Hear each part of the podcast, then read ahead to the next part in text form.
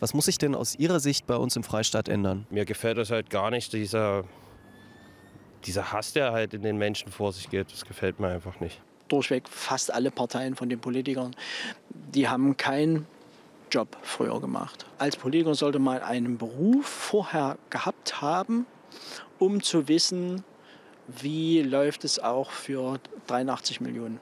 Die Angst vor fremden Sachen und vor fremden Menschen und irgendwie auch Angst, dass deutsche Kultur verloren geht. Es muss sich sehr viel ändern und das grundlegend. Und äh, ich denke, dass unsere Regierung, egal welche Partei, prinzipiell damit überfordert ist. Weniger Flüchtlinge, ähm, die Arbeitskräfte, die wir haben, im Prinzip ähm, an die Basis zu bringen. Ich denke, der Kontakt zur, von der Politik zu den Bürgern sollte etwas direkter werden. Also ich finde, dass äh, gerade so Landtag, also die Landtagsebene, Landesebene ist recht abgehoben gegenüber der, auch gegenüber der kommunalen Politik. Ich bin jetzt 67 Jahre alt und konnte immer in Frieden aufwachsen. Mir ist es gut gegangen und man muss auch mal das Gute sehen und nicht immer bloß schimpfen und mal was tun auch, äh, dass es anders wird. Herzlich willkommen zu einer neuen Ausgabe von Martin Dulich konkret. Heute geht es bei uns um die aktuellen Herausforderungen und Chancen, vor denen Sachsen steht. Von der wirtschaftlichen Transformation bis hin zur gesellschaftlichen Zusammenhalt. In einer Zeit, in der Proteste, Streiks und die Bedrohung durch den Rechtsextremismus die Schlagzeilen beherrschen, sprechen wir über die Stimmung im Land und was diese Entwicklungen für die Zukunft bedeuten. Und das tun wir mit diesen Gästen. Martin Dulich, sächsischer Staatsminister für Wirtschaft, Arbeit und Verkehr. Er sieht im Rechtspopulismus ein Hindernis für Unternehmensansiedlungen. Rechtspopulisten und Rechtsextreme bedrohen den Innovations- und Wirtschaftsstandort Sachsen. Sie bedrohen unseren Wohlstand, sagte der Wirtschaftsminister Ende Januar in einer Regierungserklärung im Landtag. Professor Hans Vorländer ist Direktor des Zentrums für Demokratieforschung an der Technischen Universität Dresden und Chef des Sachverständigenrates für Integration und Migration der Bundesregierung. Er ist uns heute digital zugeschaltet. In den aktuellen Protesten gegen Rechtsextremismus sieht er einen Aufstand der Mitte und begrüßt die breite öffentliche Debatte. Er sagt aber auch, ob dieses Momentum des Engagements und der Mobilisierung von Bürgerinnen und Bürgern anhält, bleibt abzuwarten abwarten. Jetzt komme es auf den zivilgesellschaftlichen Widerstand und das Engagement der demokratischen Mitte an. Die Verlegerin Romina Stavovi gründete in der Corona-Pandemie das Magazin Femit als Reaktion auf die Absage der gleichnamigen Konferenz für mehr Frauen in Verantwortung. Als Unternehmerin und Mensch mit Migrationshintergrund sind die aktuellen Demonstrationen für sie ein Zeichen des Aufbruchs und des Zusammenhalts und auch für sie ein Grund, nicht länger still zu bleiben. Andreas Poller, Geschäftsführer der Brumm Bau GmbH Meißen. Er hat seine Wurzeln in der Baubranche und war sowohl national als auch international als Bauleiter auf großen Baustellen tätig. Hohe Kosten und schleppende Konjunktur machen nicht nur ihm, sondern allgemein den Baubetrieben im Osten zu schaffen. Und Professor Joachim Ragnitz. Der stellvertretende Leiter der IFO-Niederlassung Dresden ist Mitglied eines Expertenrates, der vom Wirtschaftsministerium einberufen wurde, um Rahmenbedingungen der Transformation einzuordnen und eine Prognose der Entwicklung zu geben. Die Analyse der Experten, Sachsen steht am Scheideweg, hat aber gute Chancen, Innovationskraft zu entfalten. Ja, Herr Dullich, ich habe es schon zum Eingang gesagt. Es ist eine bewegte Zeit. Bauernproteste, Streiks, die schwächelnde Konjunktur. Es gibt also so einige Baustellen in der Gesellschaft. Auch natürlich die Bedrohung durch den Rechtsextremismus. Man kann die Stimmung in der Gesellschaft als aufgewühlt bezeichnen. Was sehen Sie denn als die größten Herausforderungen, vor denen der Freistaat aktuell steht? Naja, es ist eine Folge von verschiedenen Krisen. Wir leben ja auch in Zeiten von Polykrisen, das heißt, die ineinander greifen und ähm, ja, man hat so das Gefühl, man hat keine Luft mehr zum Atmen. Ne? Corona, Corona, dann kam der Krieg und die ähm, damit einhergehenden Energiepreiskrisen, ähm, die wirtschaftlichen, sagen wir mal, die Delle, die jetzt eingetreten ist, die schlechte Stimmung, das, das macht was mit Menschen, das macht was mit Unternehmen, das macht aber etwas auch mit Leuten, deshalb ist die Stimmung keine gute. Und deshalb ist eigentlich die zentrale Herausforderung, sowohl auf der mentalen Ebene, sich darum zu kümmern, ähm, mal wieder den Punkt zu finden, worum es eigentlich geht, auch das Mut machen, auch die Zuversicht wieder zu haben, aber auf der anderen Seite auch konkrete Entscheidungen zu treffen, damit eben die Situation sich eben gerade auch für Unternehmen, für unsere Industrie verbessert. Das gehört zusammen, denn es ist ja nun eine Binse, wenn man ähm, sagt, 50 Prozent von Wirtschaft ist Psychologie. Das gilt ja in einem viel größeren Sinne erst recht für die Politik und es gehört ja irgendwie auch zusammen. Also wie schaffen wir es, dass die Stimmung in diesem Land wieder eine bessere wird? durch gute Entscheidungen, aber auch, dass man vielleicht sich auch mal wieder an das orientiert, worum es ja eigentlich auch geht. Und die Lage ist besser als die Stimmung. Ähm, die Potenziale, die wir in Sachsen haben, sind herausragend. Die müssen wir nur nutzen. Ähm, aber wir stehen vor Herausforderungen, wo die Frage ist, ob Sachsen wirklich die richtigen Entscheidungen trifft, die Sachsen auch die Entscheidungen treffen, wenn es darum geht, Menschen nach Sachsen einzuladen oder Investoren nach Sachsen zu holen. Sie haben gerade gesagt, die Lage ist besser als die Stimmung. Jemand, der das erstmal untersucht hat, das ist Professor Ragnitz.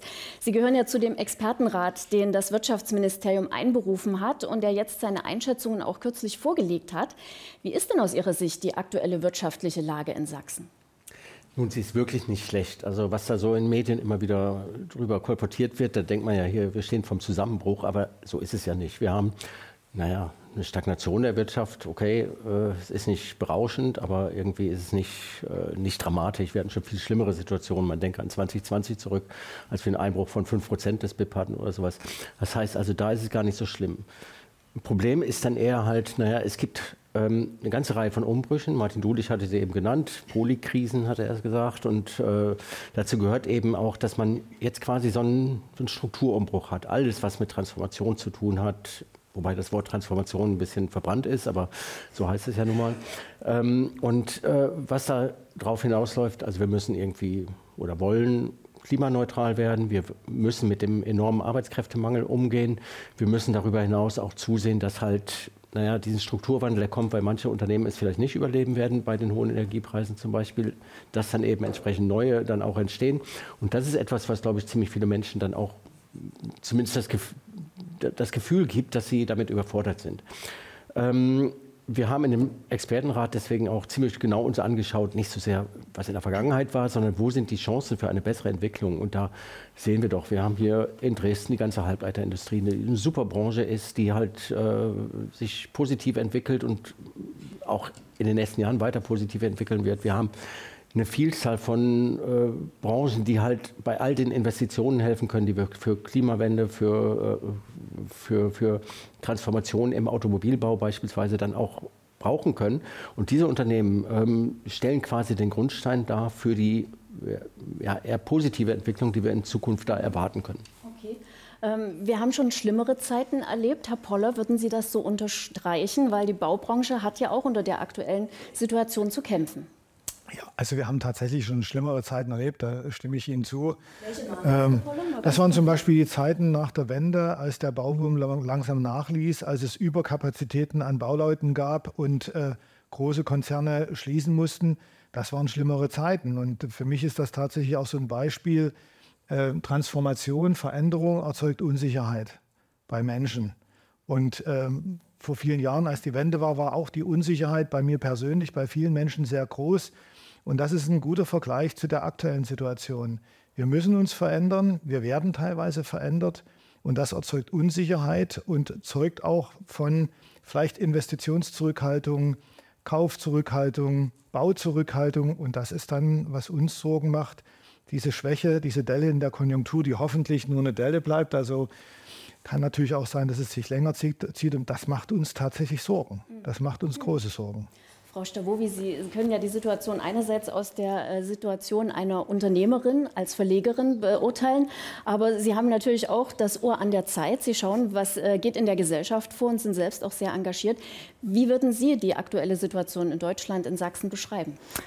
Ich fand das Beispiel gerade total spannend, weil ich habe gerade so, so einen Ameisenhaufen vor, vor Augen gehabt, tatsächlich einen, wo man mal so kurz reinpiekt, was so diese Krisen sind und dann rennen alle so kreuz und quer durch die Gegend und ich glaube, genau das ist es ja, was passiert ist und mein Gefühl ist, dass alle total gerne so eine, ja, die einfachen Lösungen haben wollen. Und dann gibt es natürlich ne, an der einen oder anderen Stelle dann verschiedene Kräfte, ähm, ja, wie man es auch nennen mag, ähm, ne, die einfache Lösung scheinbar anbieten. Und natürlich wird dieser Strohhalm gegriffen. Und ich glaube, dass das was ist, was die Leute gerade total ähm, ja, vielleicht äh, zu diesem Aufbruch oder zu diesen vielen, ne, also dazu bringt, eben so zu, zu reagieren und dass es in Schwarz-Weiß ganz viel ist. Das, ne, also jeder möchte sich positionieren und möchte seinen Standpunkt vertreten und das reibt natürlich ordentlich.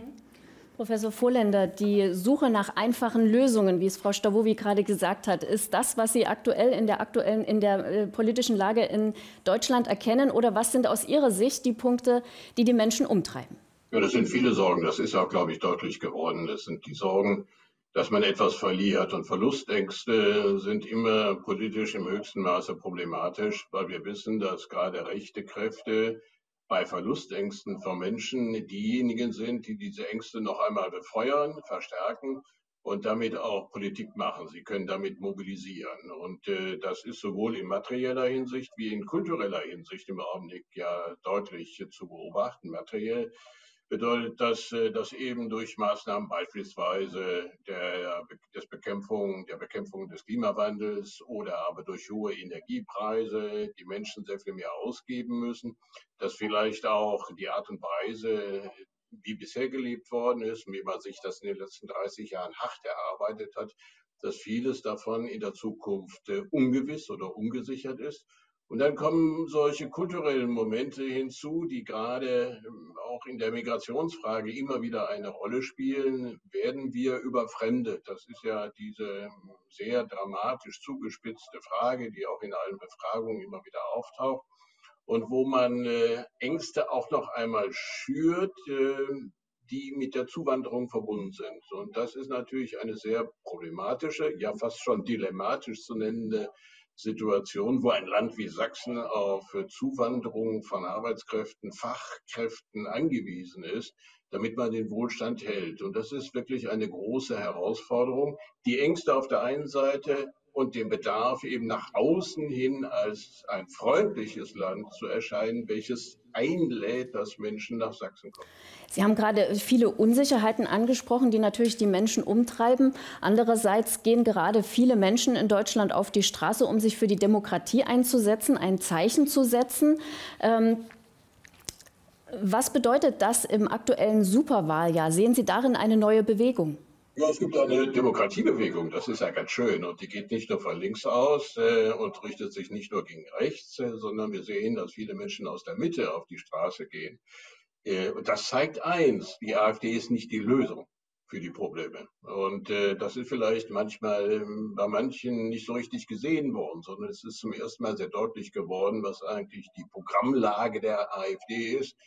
Austritt aus der Europäischen Union wäre verheerend äh, für die Wirtschaft in Deutschland und jetzt sagt äh, Zuwanderung, keine Arbeitskräfte aus dem Ausland mehr wäre verheerend für Deutschland äh, und für Sachsen. Und dann diejenigen, die bei uns leben und einen Migrationshintergrund haben oder Deutsche, Passdeutsche, wie dort genannt, wie sie dort genannt werden, die aber nicht sich sozusagen in ein ganz bestimmtes ethnisch definiertes Volksbild hinein äh, fühlen, die sollen sozusagen wieder das Land verlassen. Das ist dieser Gedanke der Remigration. Also das sind alles äh, Punkte, die machen die Situation ja viel schlimmer. Und das ist, glaube ich, jetzt deutlich geworden, äh, dass die AfD keine Lösung für diese Probleme hat. Ob dann am 1. September weniger Menschen die AfD wählen, eine ganz andere Frage. Mhm. Frau Stavovi, Sie sind ja in Deutschland geboren, haben aber von Ihrer Familie her selbst Migrationshintergrund. Wie verfolgen Sie diese Debatte mit diesen persönlichen Eindrücken? Ist total spannend, weil ich es vorher nie gemacht habe. Also ich habe mein, also die ersten gefühlt 40 Jahre meines Lebens da nie groß drüber nachgedacht. Wobei einmal schon. Wir haben ähm, den Nachnamen sozusagen einmal schon geändert. Also mein aktueller Name ist sozusagen der Angeheiratete. Zwischendurch hatte ich einen regulär, sag ich mal, deutschen Namen und davor, ich bin geboren Kowalewski. Das ist der Name meines Vaters. Meine Eltern haben 89 ihren Namen geändert, nachdem meine Großeltern von ähm, merkwürdigen Menschen Drohanrufe bekommen haben mit Morddrohungen. Und also meine das Eltern. ist eine, eine, eine, Sache, mit der Sie sich schon lange auseinandersetzen, auch ne, in der Familie. ist halt auch nichts Neues. Also es ist genau. Also ich, ne, ich bin in Sachsen, in Ostsachsen groß geworden. Also das ist ja nun auch alles nichts, was, was plötzlich jetzt hervorsticht oder was plötzlich äh, zutage tritt. Und ähm, Genau, und für mich war jetzt der Moment, ne, also als dieses Thema der Remigration kam, der Moment, wo ich gesagt habe, stopp, ich muss hier mal was sagen, weil ich glaube, ganz vielen Leuten ist gar nicht klar, wie viele Menschen mit Migrationshintergrund sozusagen betroffen wären. Also wie viele Menschen sozusagen das Land verlassen müssten, wenn wir nach der Definition gehen. Und ich bin in Deutschland geboren, ich habe den, den, diesen Status, dieses Merkmal, wenn man es so nennen mag, oder was ja der AfD sozusagen in die, in die Hände spielt, weil es mal ein Punkt ist, den man Menschen verpassen kann.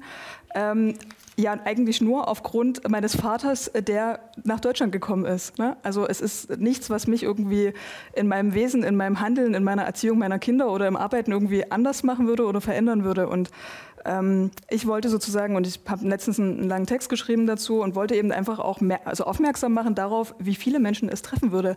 Weil das war so meine Erfahrung in dem Moment, wo ich gesagt habe, ähm, ich, ich wäre dann auch weg, wenn ich nach dieser Definition gehen würde. Dann haben ganz viele gesagt, ach krass, echt wusste ich gar nicht. Also das war so ein, so ein Moment, wo ich jetzt gedacht habe, oh warte mal, wen trifft das alles noch? Also mein Umfeld, meine Freundinnen, Freunde. Ne? Also ich will gar nicht von, von den Jobs reden, ne? also was ja ganz oft zwischenzeitlich auch passiert ist, dass man von den Ärzten und den, den Pflegerinnen gesprochen hat, was aber auch wieder ja ein seltsames Merkmal mit Migration zusammenhängt, äh, verbindet. Ähm, also es würde viele Menschen in meinem Umfeld treffen und ich glaube, es müssten mal ganz viele Leute drüber nachdenken, in dem Zusammenhang, wie viele es treffen würde. Mhm. Und äh, ja. Also solche Erlebnisse, wie dass man den Namen ändert, ähm, weil man Anfeindungen erfährt, ja. denke ich, ist indiskutabel, äh, sollte es nicht geben. Herr Dulich, Sie gucken natürlich aber noch mal drauf äh, von, mit der Brille äh, der Wirtschaft. Was bedeutet es auch für die Wirtschaft, für die Unternehmen, wenn so eine Kultur in Sachsen herrscht? Es sind so viele auch faktische Beispiele von Professor Vorländer gekommen, was es bedeuten würde, ähm, und zwar für die Wirtschaft und für diese Gesellschaft, wenn wir nicht sagen wir, mit dieser Vielfalt umgehen. Wir sind sogar darauf angewiesen, vielfältig zu sein, in unterschiedlichster Art und Weise. Innovationen entstehen auch nur durch Vielfalt. Innovationen entstehen auch, dass Menschen zusammenarbeiten, die vorher nicht zusammengearbeitet haben, aber auch Kulturen, unterschiedliche Kulturen zusammenkommen. So. Wir haben das Thema Arbeits- und Fachkräftebedarf. Das ist ein Thema, was massiv gewachsen ist und deshalb immer mehr auch ähm, feststellen, dass das eine Konsequenz hat ja? Und deshalb bin ich auch froh, dass immer mehr Unternehmen aufwachen und deutlich machen, welche Konsequenz das hätte, wenn hier in diesem Land eine Stimmung entsteht, die, äh, ein, die nicht willkommen heißt, die nicht die Chancen ermöglicht, dass Menschen hier ihre neue Heimat empfinden. Aber ich fand das Beispiel von Ihnen so wichtig. Wir reden ja nicht nur über die Zukunft, wir reden über Menschen, die da sind. Wir reden über Menschen, die in den letzten Jahrzehnten schon in Deutschland ihren Teil an, äh, an der Wirtschaft aufgebaut haben. Ähm, wir reden über ausländische Investoren und so etwas. Und wir sind in einem Konkurrenzkampf, nicht nur in Deutschland, die Regionen untereinander, auch innerhalb von Europa schauen die unterschiedlichen Industrieregionen aufeinander. Wir sind vor allem global in einem ähm, Wettbewerb. Und wiederum zu glauben, wir Deutschen sind so attraktiv, die kommen sowieso alle zu uns, weit gefehlt. Wir müssen massiv sogar dafür werben, dass Menschen bei, ähm, zu uns kommen. Und das hat natürlich etwas auch wirklich mit dem Image zu tun. Und dort müssen wir in Sachsen sehr wohl deutlich machen, worum es hier geht. Ähm, und wer seinen Wohlstand halten will, der muss sich jetzt äh, auch auf diese Veränderungen mit einlassen, weil ansonsten verlieren wir viel, viel mehr. Herr Poller, wie sehen Sie diese Situation ähm, aus Sicht der Baubranche? Welche Funktion hat bei Ihnen auch Zuwanderung? Wie sehr sind Sie darauf angewiesen? Wie schauen Sie auf diesen Komplex? Also wenn ich jetzt so drüber nachdenke, Zuwanderung oder äh, Beschäftigung ausländischer Mitarbeiter ist in der Baubranche üblich, solange ich da bin. Also äh, es gab immer einen großen Anteil von Menschen, aus ausländischen Firmen, aber auch Immigranten, die dann hier in Deutschland ihrer Tätigkeit nachgegangen sind auf dem, im Baugewerbe. Das war schon immer so und das wird auch so bleiben. Wenn ich es jetzt auf die unternehmerische Perspektive meines Unternehmens be beziehe, dann ähm, haben wir die Erfahrung gemacht, durch die Flüchtlingskrise äh, kamen Menschen, die wollten arbeiten und wir haben diese Menschen begonnen zu integrieren. Und die wurden integriert. Und das war kein leichter Weg. Weil wenn man das tut, dann merkt man auch erstmal, wie viel Unsicherheit bei den anderen Mitarbeitern entsteht. Ne, da entsteht ein Gefühl der Unsicherheit, der Angst, Verdrängungsängste, nimmt man mir was weg. Was hilft, ist Qualifizierung. Und das ist ganz wichtig. Also unsere ausländischen Mitarbeiter durchlaufen Qualifizierungsprogramme. Wir haben erst vor zwei Wochen einen mit, durch ein Validierungsverfahren der Handwerkskammer durchgeschickt. Wir sind das erste Bauunternehmen in Sachsen, zumindest im, im, im Handwerkskammerbezirk äh, Dresden, die das gemacht hat, ein deutscher Mitarbeiter und ein Migrant, also ein Mitarbeiter mit Migrationshintergrund. Und das sind doch auch die Leute, die wir brauchen, die Fachexperten von morgen. Das sind die Menschen, die arbeiten wollen, die aber auch eine Anerkennung brauchen. Mhm. Und haben Sie das Gefühl, ist es schwieriger geworden, ähm, Leute mit Migrationshintergrund für eine Arbeit hier in Sachsen zu begeistern, weil einfach das, das Klima, das gesellschaftliche Klima feindseliger geworden ist? Also das, das, kann ich so nicht bestätigen, weil äh, erstens, äh, wir bekommen kaum Bewerbungen. Also momentan ist genügend los. Also ich bekomme keine Bewerbungen von ausländischen Mitarbeitern oder sehr wenige. Äh, die Mitarbeiter, die bei uns arbeiten, ich denke, die fühlen sich sehr wohl. Auch bei denen ist Unsicherheit äh, da. Aber so eine allgemeine Verunsicherung kann ich, kann ich nicht bestätigen. Mhm. Wobei man muss ja nochmal sagen, ähm, auf der einen Seite reden wir über Menschen, die in der Flüchtlingskrise 2015, 16 gekommen sind. Zur Wahrheit gehört, die meisten sind nach kurzer Zeit weitergezogen. Das ist, für Sachsen haben wir leider ein Riesenpotenzial auch verloren an Menschen, weil die dann eher in ihre Communities gegangen sind, in andere Bundesländer. Also von daher, die Leute, die glauben, das sind Massen, die hier geblieben sind und so etwas, stimmt nicht. Wir haben da auch ein Riesenpotenzial richtiggehend verloren. So. Zur Wahrheit gehört auch, dass nach wie vor die Bedingungen, in Arbeit zu kommen, noch zu viele Hürden hat. Ja, auch wenn wir jetzt durch das Fachkräftezuwanderungsgesetz auch den sogenannten Spurwechsel haben, damit auch Menschen, die hier sind, schneller die Möglichkeiten auch des Zuwanderungsgesetzes mitnutzen können. Auch die Bundesagentur für Arbeit will jetzt einen Vermittlungsturbo ähm, zünden. Das sind aber auch alles Hinweise, dass noch Hürden zu groß sind. So. Das Zweite ist aber, was Sie auch angesprochen haben, inwieweit sind wir attraktiv genug, dass Menschen auch kommen. Ne? Also drum, das eine ist, was macht man mit Menschen, die da sind, ja, aber was, äh, wie attraktiv sind wir für Menschen, die noch kommen sollen. Und was ist Ihre Antwort darauf? Ne, da haben wir ein bisschen was zu tun. Also wir müssen natürlich schon die kulturellen und strukturellen Voraussetzungen in Deutschland und in Sachsen zu schaffen, äh, schaffen. Denn ich halte das wirklich für eine politische Lebenslüge. Also die erste politische Lebenslüge war ja in Deutschland, dass man geglaubt hat, man sei kein Einwanderungsland.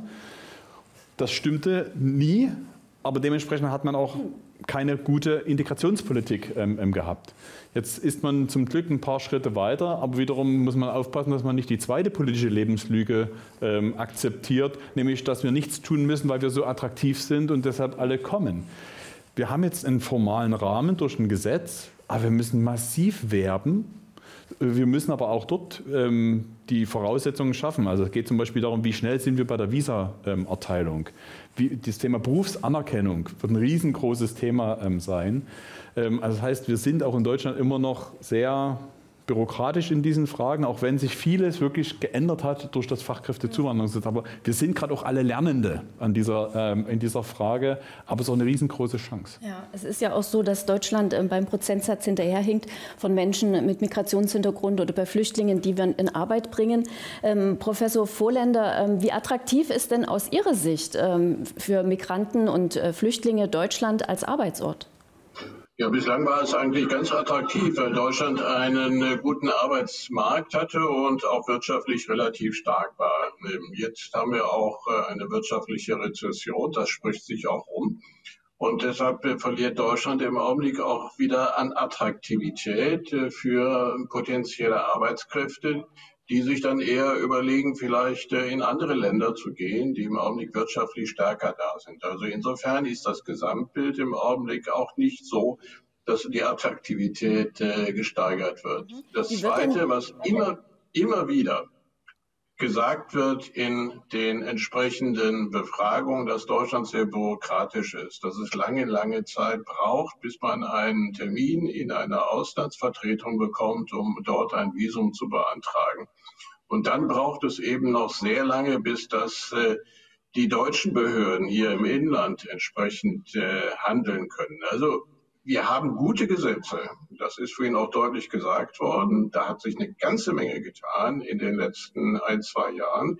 Aber wir haben ein Umsetzungsproblem. Und wenn wir das nicht in den Griff kriegen, wird sich an der Situation, nämlich bürokratische, lange Prozesse, die nicht effizient sind, wird sich an dieser Situation nicht Ein Umsetzungsproblem, Minister Dulich? Kann man nur Ja sagen. Also das ist, das ist genau die Frage. Aber ich bin trotzdem optimistisch, weil wir sind wirklich gerade Lernende. Wir haben jetzt den Rahmen. Jetzt geht es darum, wie schaffen wir es, dass wir sozusagen nicht den nächsten Flaschenhals haben bei der Visa-Erteilung? Und äh, wie nutzen wir endlich im 21. Jahrhundert zum Beispiel auch die Digitalisierung für vereinfachte ähm, Verfahren?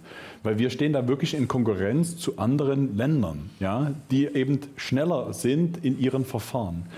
Aber man muss natürlich auch die Möglichkeiten nutzen, die es ähm, auch jetzt schon gibt oder neu ähm, gibt. Zum Beispiel bei dem Thema Berufsanerkennung.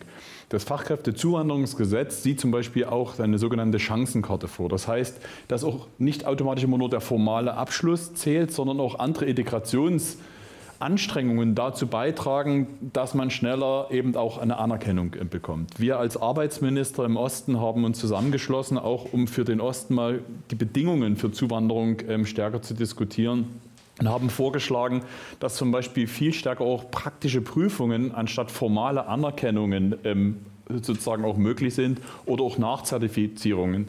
Auch einen etwas pragmatischeren Umgang mit dem Thema Sprache. Wir haben natürlich ein bisschen das Problem, dass ähm, die meisten, die unsere Sprache sprechen, auch in unserem Land leben, aber außerhalb ähm, zu wenig. Das heißt, man muss eine sehr komplexe Sprache lernen. Wenn man das aber natürlich zur Voraussetzung für Integration auf dem Arbeitsmarkt macht, dann muss man meiner Meinung nach eher schauen, wo eben es zwingend notwendig ist. Ohne Frage, die Bereiche gibt es, wo es aber eben auch Bereiche gibt, wo man vielleicht im Prozess auch stärker ähm, ähm sozusagen Deutschkenntnisse während der Arbeit oder parallel organisiert. Oder, da haben wir in, in Sachsen auch einen Nachholbedarf, inwieweit wir auch in den Unternehmen stärker auch mal Englisch ähm, sprechen. Da haben wir aber auch ein bisschen einen Nachholbedarf. Auch historisch bedingt. Herr Ragnitz. Also ich würde ein bisschen andere Note da reinbringen. Deutschland ist nicht wirklich attraktiv für Zuwanderer. Und ähm, ich meine, nehmen wir die Leute aus der EU, die könnten kommen, die haben ja Freizügigkeit. Tun sie aber nicht, weil sie haben andere Länder, wo sie eben äh, willkommener sind, wo sie äh, weniger kulturelle Schwierigkeiten haben, wo der Arbeitsmarkt auch gut ist. Das heißt, ähm, hier ist viel zu tun. Martin Dulich hat es gerade angesprochen, was alles, wo man was machen kann. Da sind aber alles punktuelle Sachen und ich glaube nicht, dass es uns gelingen wird, die Masse an Zuwanderern, die wir tatsächlich bräuchten in den nächsten Jahren, tatsächlich zu gelingen. Kannst du mal benennen, wie viele wir brauchen? Also es gibt Schätzungen da, nicht von uns, sondern vom, von der Bundesagentur für Arbeit bzw. deren wissenschaftlichen Institut, dass man äh, an die 700.000 Leute bräuchte pro Jahr. Bei also, uns in Sachsen? Nein, in ganz in Deutschland. Nein, nein, nicht in Sachsen, um Gottes Willen. ähm, nee, also wahnsinnig viel. Bisher sind wir irgendwie so in der Größenordnung 300.000 oder sowas. Das heißt, es müsste viel, sehr viel gesteigert werden. Da fragt man sich doch, wo sollen die herkommen? Andere Länder sind ja haben ähnliche demografische Probleme. Das heißt, ähm, zumindest so in Polen, andere osteuropäische Länder, die haben auch demografische Probleme. Die sind als ähm, Herkunftsland für potenzielle Zuwanderer also zunehmend irgendwie aus kommt da nicht viel. Äh, andere westeuropäische Länder, die wollen offensichtlich nicht hierhin. Und wir stehen als Sachsen ja auch noch in Konkurrenz mit vielen, vielen anderen Regionen in Deutschland, die ja auch alle irgendwie äh, demografische Probleme haben. Es gibt Schätzungen, wir brauchen bis 20, ich glaube 30, 300.000 Zuwanderer in Sachsen, weil die Leute einfach rausgehen aus dem Arbeitsmarkt. Ja, ähm, Sachsen ist klein mit seinen vier Millionen Einwohnern. Ich meine, äh, andere Länder wird das vielleicht ein bisschen länger dauern, aber da, die haben ja dann auch Bedarfe und die sind äh, dreimal so groß wie unsere. Und ähm, da muss man sehen, durch Zuwanderung allein sehe ich nicht, wie man das hinkriegen kann. Da werden wir sicherlich noch drüber reden, was man stattdessen machen kann. Aber man darf sich da, glaube ich, nicht irgendwie in die Tasche lügen und sagen halt, wir schaffen es hier, Leute von außerhalb in der großen Zahl, wie wir sie eigentlich bräuchten, dann hier tatsächlich hinzukriegen. Ähm, ich fürchte, das ist äh, ein, mhm. eine Möglichkeit, aber nur eine unter vielen Möglichkeiten, die man äh, braucht, um halt das Arbeitskräfteproblem mhm. zu lösen. Das ist die Einschätzung des Wirtschaftswissenschaftlers. Wie, wie reagiert Sachsen darauf? Nein, wir haben überhaupt keinen Widerspruch, weil ähm, das auch genau die These ist, die wir bei der Frage öffentlich diskutieren, wie wir mit dem Arbeits- und Fachkräftemangel, den alle Branchen betrifft, ähm, ähm umgehen. Und ähm, da ist das Thema Zuwanderung ein Baustein und nicht mal der erste. Der erste Baustein ist für uns immer, wie man eigene Bindekräfte ähm, stärkt, weil es geht nämlich auch darum, die eigenen Mitarbeiterinnen und Mitarbeiter zu halten, zu binden, in die Lage zu versetzen, ähm, Arbeitsprozesse gut zu organisieren, auch Potenziale zu nutzen, die wir ja zu wenig genutzt haben. Da haben wir im Osten einen großen Vorteil gegenüber dem Westen, dass zum Beispiel die Beschäftigungsquote der Frau deutlich höher ist. Da hat der Westen eher nochmal eine Ressource. Aber wir lassen zum Beispiel zu, dass 10 Prozent der Schülerinnen und Schüler die Schule ohne Schulabschluss in Sachsen ähm, verlassen, sind damit weit über dem Bundesdurchschnitt. Und das sind viele Leute, die dann auch Schwierigkeiten haben, auf dem ersten Arbeitsmarkt anzukommen. Also da geht es schon darum, auch diese eigenen Ressourcen stärker zu nutzen. Und das Zweite ist, wir müssen in Innovation ähm, investieren, denn da sind wir uns beide einig, ähm, es wäre eine Milchmädchenrechnung zu glauben, die 300.000 Menschen, die uns auf dem Arbeitsmarkt bis 2030 fehlen, zu ersetzen durch Menschen. Das wird uns nicht gelingen. Das wird nicht gelingen. Und wir werden auch, wenn wir alle Potenziale in Sachsen erheben, wird es auch nicht ausreichen. Und deshalb werden wir vor allem auch Prozessinnovationen in den Unternehmen brauchen, die mit Robotik, Automatisierung, künstliche Intelligenz auch mit dazu beitragen, dass wir sogar weniger Menschen brauchen. Und das Dritte ist Zuwanderung. Wir sind darauf angewiesen. Der Punkt war nur, es ist eben nicht das Allheilmittel. Ne? Die Ausgangsbasis war nur, da wir Zuwanderung in Größenordnung brauchen, müssen wir natürlich in Sachsen schon die Voraussetzungen äh, dafür haben, dass alles drei funktioniert, sowohl die Hinwendung zu den eigenen ähm, Leuten, die Innovationen, aber eben auch das Zuwanderung funktioniert. Mhm. Wir haben ja die Wirtschaft heute mit am Tisch. Frau Stavovi, Sie als Unternehmerin, wie beurteilen Sie die wirtschaftliche Lage? Ähm, ich habe also ich kann jetzt nichts dazu sagen, wer jetzt vom Ausland kommt, weil ich äh, mache ein Magazin in deutscher Sprache. Also das heißt, ich habe sicherlich immer mal ähm, ne, Autorinnen, äh, die im Ausland arbeiten. Was ich feststelle, ist, dass äh, Sachsen ein echtes Problem hat, also ein echtes Imageproblem. Ähm, was mir so auffällt, tatsächlich jetzt in den letzten ja, ich mache das Magazin seit drei Jahren jetzt. Ähm, es, es wurde immer mehr. Äh, es gab Zeiten, wo ich tatsächlich auch überlegt habe, ob ich mir noch ein Büro in Berlin, in Hamburg irgendwo anschaffe, ähm, weil einfach ganz, ganz oft so eine Sprüche kamen wie, pff, oh, so ein Ding aus Sachsen. Ne? Oder ich mache Veranstaltungen nebenher noch äh, dass ich äh, eine, eine Managerin habe von einer Künstlerin, die sagt, ich komme nicht nach Dresden, ich mache das nicht ich habe einen Migrationshintergrund, sie ist Iranerin, sie sagt, ich komme nicht nach Dresden, ich war einmal in Dresden, ich mache das nicht nochmal. Also das sind so... so Erfahrungen heraus, ja. die sie hatte? Ja, und das ist äh, was, was mir in der Seele wehtut und wo ich einfach sage, wir haben hier ein Problem und, und es kommt ja zu allem irgendwie noch dazu. Ne? Und das wäre dann sozusagen auch ein Punkt. Mhm. Ähm, Professor Vorländer, es ist ja einerseits äh, geht es um die Menschen, die vielleicht zu uns kommen und hier arbeiten wollen, aber andererseits geht es ja auch um Investitionen bei dieser Frage nach dem Rechtsruck. Äh, was bedeutet das denn aus Ihrer Sicht äh, für das Investitionsklima in Deutschland? Ja, das Invest das, das Klima ist natürlich ähm, immer eine entscheidende, äh, spielt immer eine entscheidende Rolle. Und was wir sehen, einerseits, es gibt natürlich Interesse auch von großen Hightech-Unternehmen, gerade Informationstechnologie, Chipindustrie in Deutschland zu investieren. Das sieht man ja, was Intel angeht oder TSMC in, in Sachsen. Äh, also zunächst einmal werden die deutschen Märkte, auch die deutschen Arbeitsmärkte und die gut ausgebildeten äh, Informationstechnologen eigentlich sehr hoch geschätzt. Also das ist, glaube ich, das, was äh, immer noch auf der Pro-Seite steht. Aber das ist auch im Markt sozusagen für die, für die Facharbeitskräfte ja zunächst mal entscheidend. Wir brauchen aber auch in anderen Bereichen, äh, im Pflegebereich, im Gesundheitsbereich brauchen wir viele, im mittelständischen äh, Wirtschaftsbereich brauchen wir viele, äh, im Handwerk brauchen wir viele, die ähm, auch hier arbeiten wollen. Und da sieht es ja auch anders aus. Wir hören auch, dass gerade auch im Gesundheitsbereich viele Menschen, die dort arbeiten, auch im Pflegebereich, zum Teil hm, auf Vorurteile ihrer Mitarbeitenden stoßen, zum Teil auch Rassismus ausgesetzt sind. Ich glaube, dass man hier eine ganze Menge tun muss, auch in den Betrieben selbst. Das ist ja nicht nur etwas, was die Politik machen muss, sondern äh, da müssen auch äh, Arbeitgeber, auch die mittelständische Wirtschaft, ähm, die Unternehmen, die Gewerbetreibenden, die Handwerkskammern müssen, glaube ich, viel intensiver auch diese Probleme angehen. Und das tun ja auch einige. Wir haben in Sachsen beispielsweise äh, den Verein Wirtschaft für ein weltoffenes Sachsen, die also auch in den Unternehmen dafür werben, Und das, ich weiß auch, dass andere das tun. Und die Handelskammern und die ähm, HandwerkerInnungen müssten das auch stärker tun. Ich glaube, wir müssen die auch die Gesellschaft viel stärker adressieren und sagen, ihr alle müsst etwas tun, damit das Klima dann auch besser wird. Wie gesagt, es geschieht schon in Teilen, aber wir müssten auch in Sachsen da viel stärker noch äh, darauf achten. Gibt es denn konkrete Maßnahmen, die Sie empfehlen, um eben diese Polarisierung in der Gesellschaft entgegenzuwirken? Sie haben ja jetzt schon einige Adressaten angesprochen. Was können die wirklich tun?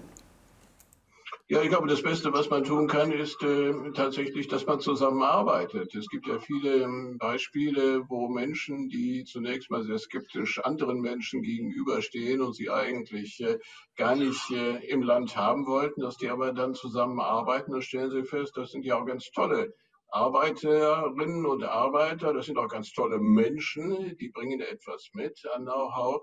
Und über, das wissen wir aus der Migrations- und Integrationsforschung, über Kontakte, über Begegnungen, über gemeinsame Aktionen, über gemeinsames Arbeiten, äh, verändert sich etwas. Und damit werden auch Polarisierungen abgeschwächt. Äh, man muss auf der anderen Seite, und das betrifft jetzt wieder die große Ebene der Diskussion, immer darauf achten, dass man nicht den Leuten auf den Leim geht, die Polarisierung zuspitzen, also die Polarisierungsunternehmer. Das sind diejenigen, beispielsweise eben auch äh, bei rechtsextremistischen, rechtsextremen Parteien und Strömungen, die tatsächlich alle Themen aufgreifen, die mit Migration zusammenhängen, sie skandalisieren und dann weiter polarisieren. Da müssen wir, glaube ich, nicht jedes Mal dann hektisch darauf reagieren, sondern in manchen Hinsichten, auch das ist eine, vielleicht eine Empfehlung an die Medien, schlicht und einfach mal ignorieren. Denn wenn wir das immer wieder sozusagen aufgreifen, ähm, sind wir Verstärker derjenigen, die polarisieren. Und da müssen wir zurückhaltender werden. Herr Ragnitz, äh, Sie haben auch schon die Wichtigkeit betont, äh, dass die Regierung und auch die Medien ähm, nicht nur Stimmungen aufnehmen sollten, sondern äh, Fakten aufbereiten. Können Sie denn Beispiele nennen, wo eine stärkere Fokussierung auf die Fakten gegeben wäre?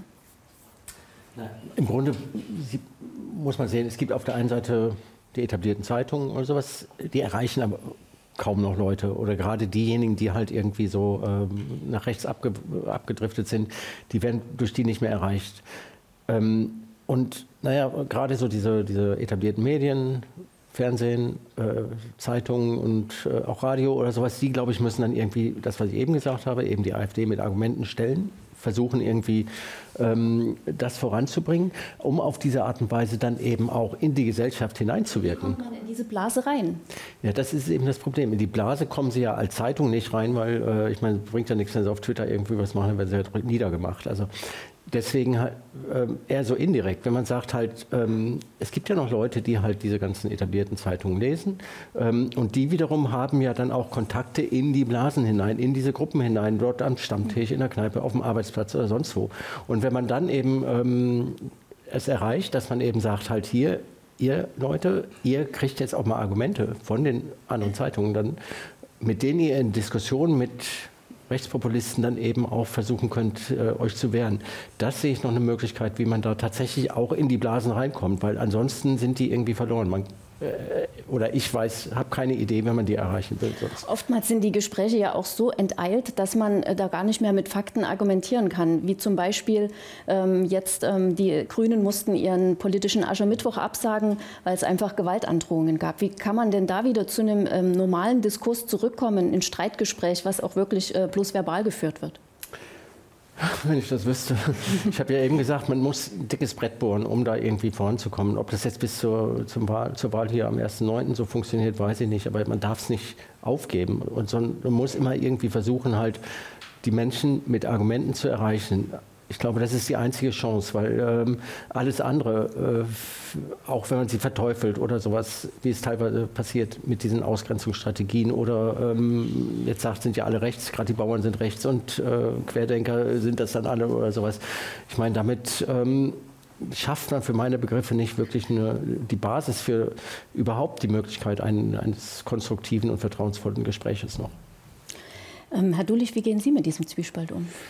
Na, der von mir sehr geschätzte Soziologe Steffen Mau hatte in seinem neuen Buch ja auch die These aufgebracht, dass die Gesellschaft eigentlich nicht eine gespaltene ist, dass aber die Ränder äh, natürlich sehr zu dieser Polarisierung beitragen und wir eher so Triggerpunkte haben, Themen haben, wo eben Spaltung passiert. Und dann ist doch eher die Aufgabe, dass wir nicht auf dieses Spielfeld immer gehen, sondern tatsächlich die knallharten auch sozialen und ökonomischen Fragen in den Mittelpunkt stellen. Weil ich erlebe eben auch in den letzten Monaten und Jahren viele Debatten, die eine pure Ablenkung auch waren von den eigentlichen Fragestellungen, die wir haben. Da wurde eher über die Genderfrage diskutiert oder, oder, oder ob man Winnetou lesen darf und nicht über die Frage, was müssen wir machen, damit unsere Industrie wettbewerbsfähig ist und wir in zehn Jahren noch gute Arbeitsplätze haben. So, also das ist so auch unsere gemeinsame Aufgabe, mal wieder auf unser Spielfeld zu kommen, weil wir ja permanent dem Spielfeld der anderen, auf dem Spielfeld der anderen mit sind. Und das ist vielleicht auch den Punkt, den Sie angesprochen haben. Man muss sich dem stellen, aber bitte nicht indem wir deren Agenda übernehmen, sondern eigentlich mit den Leuten darüber reden, worum es eigentlich ähm, ähm, geht. Und ich sehe eine riesengroße Chance tatsächlich bei den Unternehmen, weil wir haben ja ein, wir haben ein großes Problem durch die Vertrauenskrise in Institutionen. Und das betrifft ja nicht nur Parteien und Politik. Alle Institutionen erleben gerade eine massive Vertrauenskrise. In diesen unsicheren Zeiten ist das ähm, auch fast nachvollziehbar. Ähm, das heißt, wenn man Parteien, wenn nur noch 10 Prozent Parteien vertrauen, jetzt zu glauben, dass die Parteien es schaffen, die, die Stimmung zu ändern, also die, denen man nicht traut, die, denen soll man jetzt das zutrauen, dass es das wird nicht alleine funktionieren. Ähm, ich glaube aber, dass zum Beispiel Unternehmerinnen und Unternehmer eine hohe Glaubwürdigkeit gegenüber ihren eigenen Belegschaften haben, über die konkreten Konsequenzen eben zu reden, was Handeln betrifft, was Entscheidungen ähm, betrifft.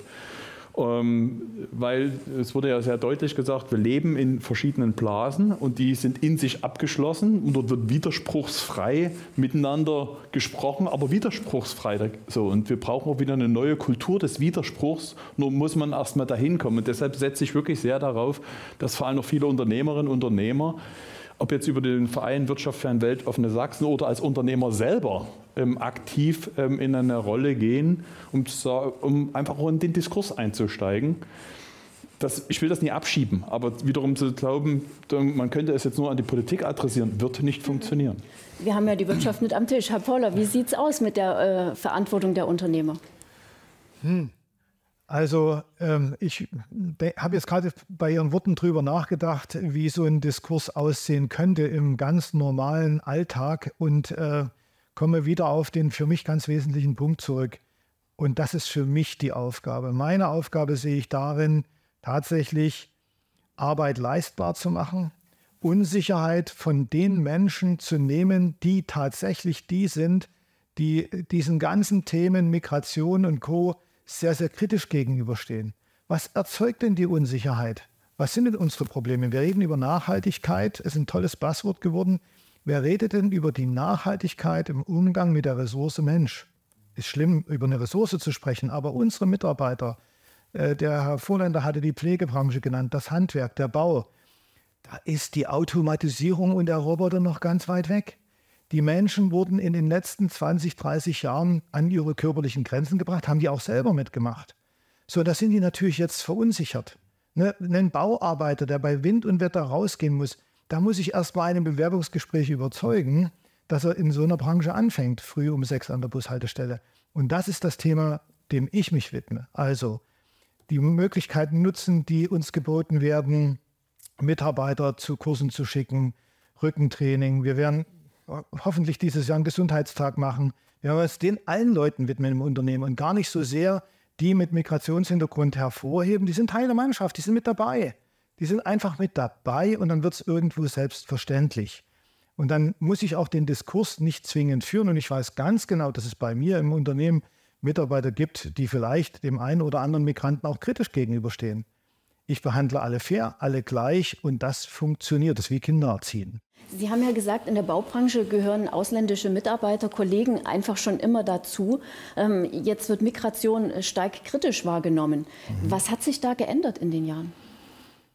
Hm. Was hat sich geändert? Ähm, es ist tatsächlich die, äh, die Kommunikation des Ganzen.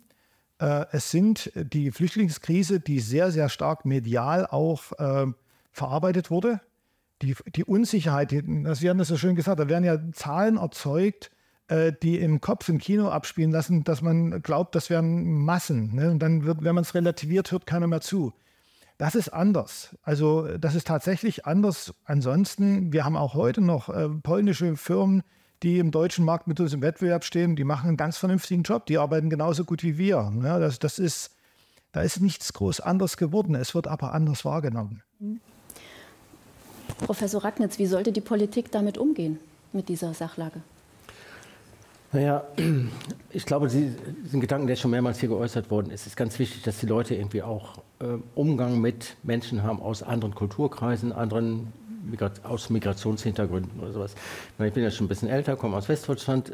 Anfang der 70er Jahre kamen die ganzen Gastarbeiter daher auf dem Dorf, wo ich war. Da waren die, äh, ich weiß nicht, da, meine Mutter hat mich irgendwie, äh, äh, ich durfte nicht mehr draußen spielen, wenn, weil da Türken in der Nähe waren oder irgendwie sowas. Ne? Also es war ganz gruselig. Also die Ressentiments waren damals Die waren da genauso da. Und das hat sich dann aber irgendwann geändert, dadurch, dass man dann halt zusammengearbeitet hat, dass die Kinder in der Schule waren und dass man eben gemerkt hat, man kann sich mit denen anfreunden.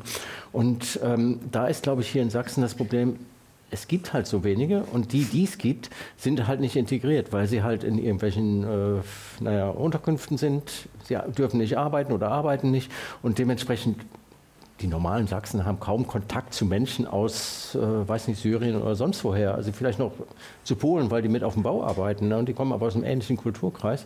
Aber ich glaube, diese, diese Konfrontation mit Menschen, die woanders herkommen, das ist, glaube ich, das, was äh, eigentlich erforderlich ist. Heißt also, die Leute sollten nicht mehr in Unterkünften irgendwo fernab, in irgendwelchen Lagern, also diesen, diesen Containerdörfern oder sowas untergebracht werden, sondern irgendwo da, wo halt auch Sachsen in der Umgebung wohnen. Sie sollten irgendwie besser ins Arbeitsleben integriert werden. Da ist man bei Bildung, bei Sprachkursen und Ähnlichem, um das zu erreichen.